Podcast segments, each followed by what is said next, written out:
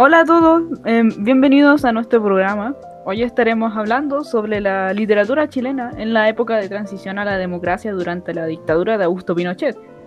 Los estaremos acompañando junto con Vanessa Salinas, Sergio Bustos y yo, eh, Bárbara Bonares. Entonces, Sergio, cuéntanos, ¿qué pasó con la literatura después del golpe de, de Estado del 73? Después del golpe de Estado, eh, la literatura se dividió en dos. Eh, por un lado estuvieron los escritores que habían sido exiliados. Ellos como que dedicaron su vida a escribir sobre la política y otros acontecimientos como lo fueron las torturas y los delitos. Ah, comprendo. ¿Y quiénes fueron estos escritores?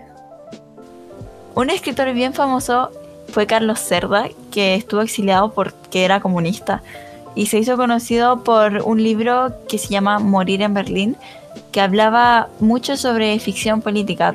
Mencionaba cómo había sido su exilio, eh, mencionaba también el uso de mecanismos represivos y las libertades que se reprimían en ese entonces durante la dictadura de Augusto Pinochet.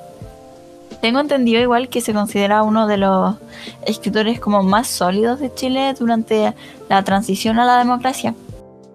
Retomando lo que decía Sergio, eh, en una segunda etapa se empezó a desarrollar la reflexión sobre el destino de Chile después de 1973. Un, libro que podemos destacar, eh, yo creo que es una especie de memoria de Fernando Alegría.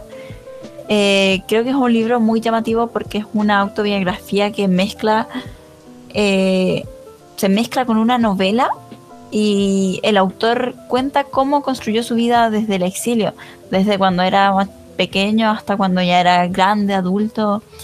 Y habla de todos esos temas y es súper interesante, según mi opinión. Es importante porque fue una literatura testimonial que siempre buscó determinar las causas de este trance histórico.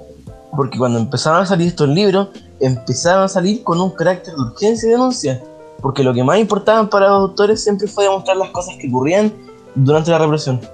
Ah, entonces, durante ese periodo se buscaba exponer las cosas que pasaban en nuestro país. Mm, ¿Qué libros podrías recomendarnos a nosotros y a la audiencia en general? Personalmente a mí me gusta mucho Tejas Verdes, es un libro de Hernán Valdés que habla sobre los campos de concentración y tortura que habían en esa época en nuestro país. Básicamente es un diario reconstruido eh, donde el autor cuenta cómo vivió la dictadura desde el momento en que lo detuvieron hasta cuando lo liberaron eh, porque estuvo detenido, entonces cuenta toda su experiencia en, el campo de detención, en los tratos que recibió, en de qué manera pudieron violar sus derechos humanos quizás. Eh, cuenta absolutamente todo lo que vivió y presenció cuando estuvo preso. Me gusta mucho este libro porque se nota que el propósito con el que fue escrito fue de una manera una denuncia urgente de la situación por la que estaba pasando Chile. Era como un grito de ayuda para que en otros países, otros lugares, eh, eh, se enteraran de lo que estaba pasando en nuestro país. Entonces me parece un libro representativo de, de, la, de la dictadura de transición a la democracia. Otra obra importante se llama Los zarpazos del Puma. Oh, yo lo leí. Es muy bueno. Trata de la expedición de un helicóptero que asesinó como a 72 prisioneros políticos. Yo creo que ese libro es una joya investigativa, porque al menos yo me quedé pegado en cada hoja de ese libro, siempre quería saber más, y yo creo que es un trabajo increíble, eh, en especial para la gente que está estudiando como de manera más profunda esto, menos superficial. Por otro lado, estaban los escritores que se enfocaron en un género más dramático fuera del contexto político. Ah, que son importantes ya que también vivieron el proceso de la dictadura hasta el fin de esta. Ah, por ejemplo, el perro Lemebel escribió La esquina es mi corazón, un libro bastante interesante porque habla, eh, porque habla de cómo el autor vivió un amor prohibido por la sociedad ya que este era homosexual. Y sabemos perfectamente que el tema, el tema de la homosexualidad y en general la comunidad LGTB era bastante reprimida, en esa época de la dictadura. Así que es un muy buen libro, lo recomiendo. otros libros que este, que este autor tiene es Poco Hombre, Yogas del Apocalipsis y Corazón en Fuga. Oh, hablando de eso, hay otros autores que también vivieron durante la dictadura y está Roberto Bolaño.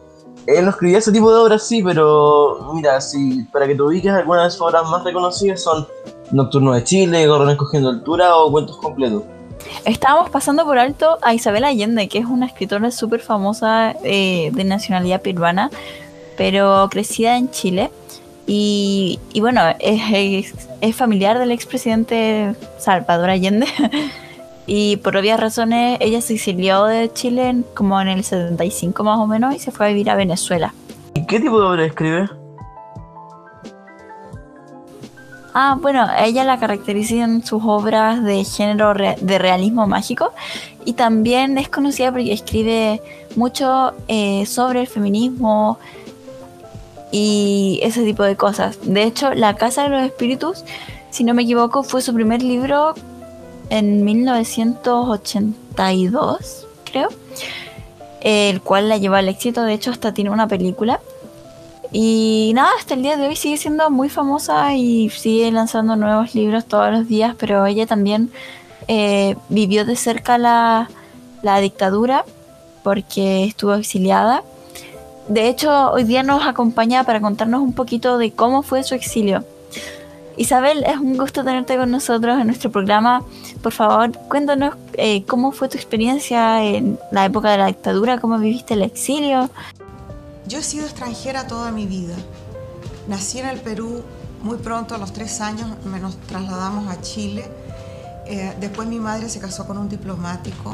Viví como hija de diplomáticos viajando. Después fui refugiada política después del golpe militar y de- ahora soy inmigrante en los Estados Unidos desde hace 30 años. De manera que siempre he sido una desarraigada. Eh, el tema del exilio por eso me toca muy de cerca y como estamos viviendo una crisis de inmigrantes y de refugiados en el mundo entero, es un tema que está ahí, que me toca muy, muy cercano. Gracias Isabel, agradecemos tu intervención. Démosle gracias a esta fantástica autora. Gracias Isabel. Bueno, y para ir finalizando, otros autores famosos que debemos recordar que también vivieron la época de la dictadura en 1973 están Alejandra Costamagna, Pilar Donoso, Diamela del y... eh, Ay, yo- yo- yo- yo me a ver, Alber- Alberto Fuguet, Alejandro Zambra.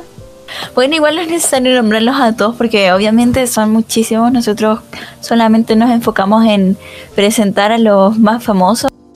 De todas maneras, si quieren saber más de historia y, y literatura, pueden seguirnos en nuestro Spotify para no perderse ningún episodio. Muchas gracias por habernos acompañado hoy y hasta la próxima.